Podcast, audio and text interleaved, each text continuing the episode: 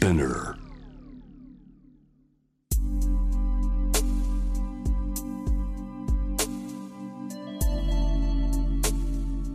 眠らない街六本木。高層ビルの一室に現れる深夜の保健室。重たいドアの向こう側。ここでは誰もが飾らない言葉で語り始める。心の声を聞き出す。特別な聴診器を持って迎えるのは酒と涙と哀愁をこよなく愛するイラストレーターの田中美咲。恋仕事家族。そして性のこと。一人一人で違う。体と心のカルテ。J-WAVE ミッドナイトチャイム。ようこそ深夜の保健室へ。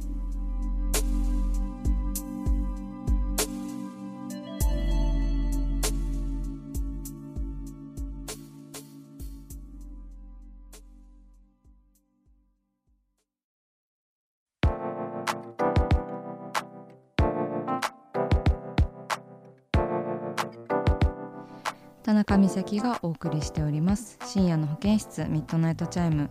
今回のテーマは秋の夜長のおすすめ漫画ということでして、えーまあなぜ漫画なのっていうまあみんなみんな漫画好きでしょっていうのも変なんですけどなんか私あの大体の会話にはねついていけないんですよ。何にも詳しくなくて。全部「へーって聞いてる。まあそれもあのすごく人のそういう好きなものの話聞くのも好きなんですけどなんかねこの前飲み会で飲み会っていうかお家で飲んでて好きな漫画の話に、ね、なったんですよ友達と。そしたらなんかすごい対等にこう話せているというかあのーこんなに私は漫画が好きなんだって最近気づいたんですよね。であのー酔っ払いながらね家でこう自分が好きな漫画とあと友達が好きな漫画をこうメモりながらお酒飲んでたんですけど楽しくてすごい酔っ払っててなんか全く読めない漫画の題名がいっぱい書かれたメモが翌朝置かれていて、まあ、相当楽しかったんだなっていうこととなんか酔っ払い怖いなっていう2つの恐怖が最近怖い出来事があったんですけどこれもあの載せられたらミッドナイトチャイムの インスタのアカウントに載せましょうかね。結構生々しいあの家飲みの記録でございます。はい。さあそんな私はね漫画が好きなんですよ。はい。でまあその好きなものについてリスナーの皆さんにも語っていただこうという企画でございます。では早速リスナーさんからのおすすめ漫画を紹介していきたいと思います。ラジオネーム灰色ネズミさん女性秋田県の方です。今更ですが昭和元禄落語真珠にハマっています。落語家の八代目有楽亭八雲をめぐる人たちの物語なんですが慰問で見た八雲に憧れて出所後に弟子入りを願い出る与太郎の場面から始まります。昭和最後の大名人と称される八雲は弟子を取らないことで有名だったのですが与太郎を弟子に取るんです。屈託のない与太郎色気ダダ漏れの八雲さん。八雲さんの盟友助六とその家族。時代はちょっと前なのですが戦前の時代に翻弄された人たちの生命力と人情。落語の真意は本当に生き生きとしていて聞こえてくるようです。同じ演目でも人によって全然違うのが漫画でもわかります。あの色気きっと美咲さんもハマってくれると思いますとのことです。はい色ねずみさんありがとうございます。私ねこちらあの読んだことあります、はい。いいですよね落語真珠ね。あれですよね。アニメ化もされてますよね。アニメの方はちょっとまだ見てないんですけど落語シーンなんかすごいアニメで見ても素敵なんじゃないかななんて思いますけれども。あのなんといってもやっぱり作者の久保田春子さんの絵がねすっごい素敵ですよね。なんて色っぽいこう絵を描くんだっていう風に私も思いましたけれども。そう落語真珠ねあの絵はもちろんなんですけどなんか落語をベースにストーリーがどんどん進んでいくんですよね。ちょっと落語をなぞらえているような感じで。私がこの漫画に出会ったきっかけとかは全然まあ、久保田さんの絵がもう一発ですごい好きで表紙を見てわかるもういい漫画じゃみたいな感じで その自然に手に取ってた覚えがあるんですけどねまたその現代とこう過去をこうつないでいったりとかもあって若い頃の八雲さんとかもね師匠さんとかもすごいねいいんですよ。いろんなタイプの色気が あるなっていう風にあの思いましたね。であとはその家業の重さというかなんか自分がすごい縁遠い世界の話なのでこう世襲で家業を継いでいくことへの重みとかそこで起きるこうしがらみ家族の出来事とかもすごいあの読み応えがある作品でしたね。はい色ねずみさんおすすめありがとうございましたねまたちょっと読み返してみようと思います続いてのメールです。ラジオネームノートゥンネットワークさん18歳学生の方です。こんばんは。僕のおすすめの漫画は地です。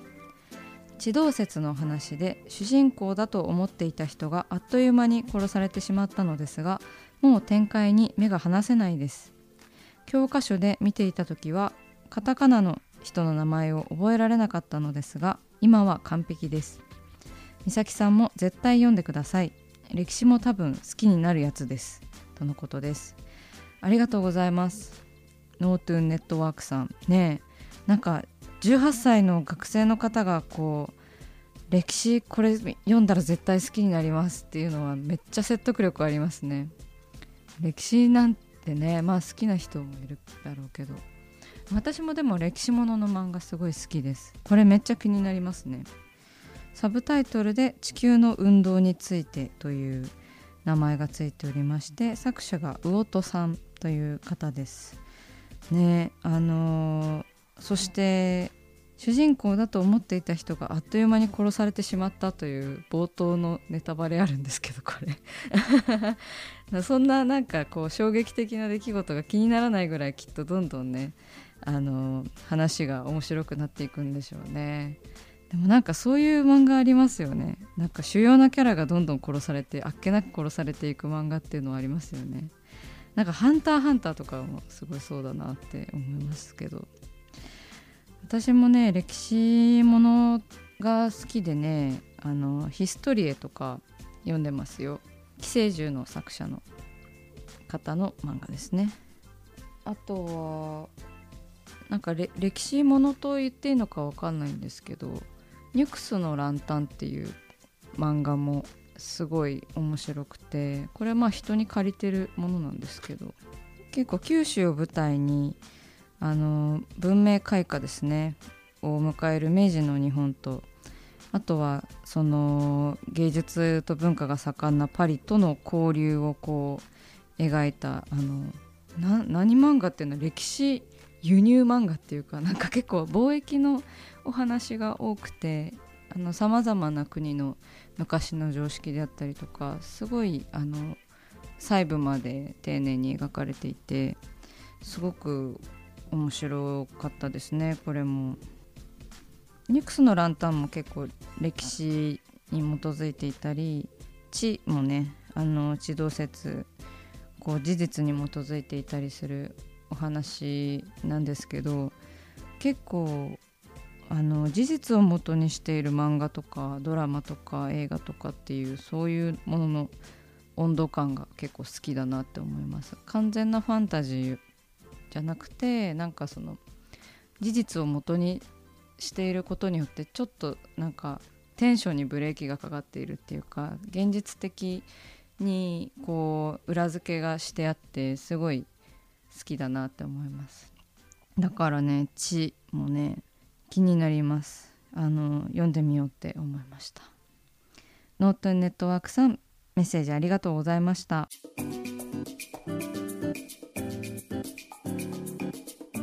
さあ始まりました。田中美咲の六畳一間。大勢の目に触れたものから人知れずこっそり楽しまれたものまで。イラストレーター田中美咲の作品を作者自ら紹介します。今夜のテーマはおすすめの漫画。ということでして私おすすめの漫画をねあのー、まあ今回のラジオのテーマにのっとって責任を持って紹介していこうかと思っております。はい。でもなんか何も用意してこなかった。どうしよう。なんかこうリスナーの方の結構いいいいメッセージメールにねちょっとビビっておりますけれども。えっとね私本当に人におすすめを紹介するのはねとっても苦手なんですよね。なんか好きなもののことを好きな風に喋れないというかね。で好きな漫画たくさんあるんですよ。たくさんあるんですよ本当に。その中から、まあ、最近読んだというところで、まあ、連載中でこう皆さんも手が出しやすいのではという感じのものを挙げさせていただきますと「えー、少年イン・ザ・フット」っていう漫画がねすごい面白くてあの新刊が出たらすぐに実物を紙を買うようにしてるんですけど、えー、週刊スパで連載中なんですよねこちらの漫画は。はい。なんか90年代カルチャーにこう詳しいというか興味を持っている高校生が主人公なんですけどそこであの90年代に活躍した人気の DJ なのかな？とこう出会うことによってそのなんか90年代に憧れていたりとかすごいいい趣味を持っているけどこう冴えない感じの高校生もなんか何かをこう溜め込んでいる高校生がこうの視野とかがなんかどんどん広がっていくようなお話なんですけど作者の方はですね今回の「少年イン・ザ・フット」が初の漫画作品ということでもともと漫画家っていうわけじゃなかったんですよね。でそのグラフィティアートをなんかこう専門としてヒップホップ何でもやみたいな感じのなんかなんて説明したらいいのか分かんないんですけどゲットハリウッドさんっていう方がいて私もともとインスタで、あのー、この方のアカウント面白くてフォローしていてそこからあの漫画が発売前からフォローしていてあ漫画描いてるえこの人が漫画描いてるの？みたいに最初こう思ってなんかびっくりしながらこう一巻を手に取った覚えがあります。そうで読んでいったらもうなんかめちゃめちゃ漫画上手だみたいな。すげえこの人漫画の方も持ってる人だみたいな風にあに驚いたことを覚えております。私も自分で漫画をねあのまだまだまだまだラフの段階なんですけど書いていてあの書き始めるとさなおさら漫画を描くことの凄さっていうのがどんどん分かってきてこのゲットハリウッドさんが漫画がこんなに上手な方だったんだっていうのを驚いたんですけど、まあ、漫画が上手って絵が上手ともまた全然違う脳みそなので、まあ、絵もすごい上手なんですけどなんかすげえって。あのなんか月並みなんですけどすっげえって思って。でストーリーも面白いしあのー、そしてその作者のね方が多分こう結構体験してきたことをベースに書かれているのかなっていう感じはしていて。で今ってなんか結構90年代またこう波が来てる感じがするじゃないですか。その音楽であったりカルチャーとかが。だからなんかそういう意味でも今この漫画をこう連載して本になってるっていうのもなんかいいタイミングだなってすごい時代に合ってるなって。現代のね高校生も出てくるし。あとね回巻を進めるごとにねどんどん面白くなっていってるんですよね。3巻でねこういつも余裕でかっこいいこう主要人物が結構ピンチになったりとかそういう山場があるんですけどなんかねみんなね主人公現代のその高校生たちの主人公がすごいなんか純粋に助け合ったりとかしてるんですよ。なんかその90年代に起こった過去のその楽しい楽しげな出来事とかあこんな感じだったのねっていうのもなんかすごい面白くていいんですけど出てくる高校生3人のなんか助け合いとかなんか好きなものをこうみんなで共有してこう楽しんでいるところになんか変な大人が入ってきてなんか最悪な出来事とか起こるんですけどでも助け合って何とかしていくみたいなこう仲間ができていてそこがね結構なんか王道な展開なんですけどそれがすごいグッときてなんか私も高校時代こんな仲間が欲しかったよみたいな感じに なんか誰もが思うんじゃないかなって思ったりしました。だからこの90年代懐かしい人はもちろん楽しめると思うし90年代懐かしくなくてもすごい楽しめる漫画でいい漫画だって すごい思って紹介させていただきました。もっとね90年代とか音楽とか詳しい人が読んだらまたさらに違った面白さがあるんだろうなって私はなんか結構へえって思うことが多いんですけどでもあの純粋に漫画としてもね楽しめるものなので是非皆さん紙で買うと表紙がなんかザラザラしててでかくてかっこいい仕様になってるんで是非皆さん買ってください。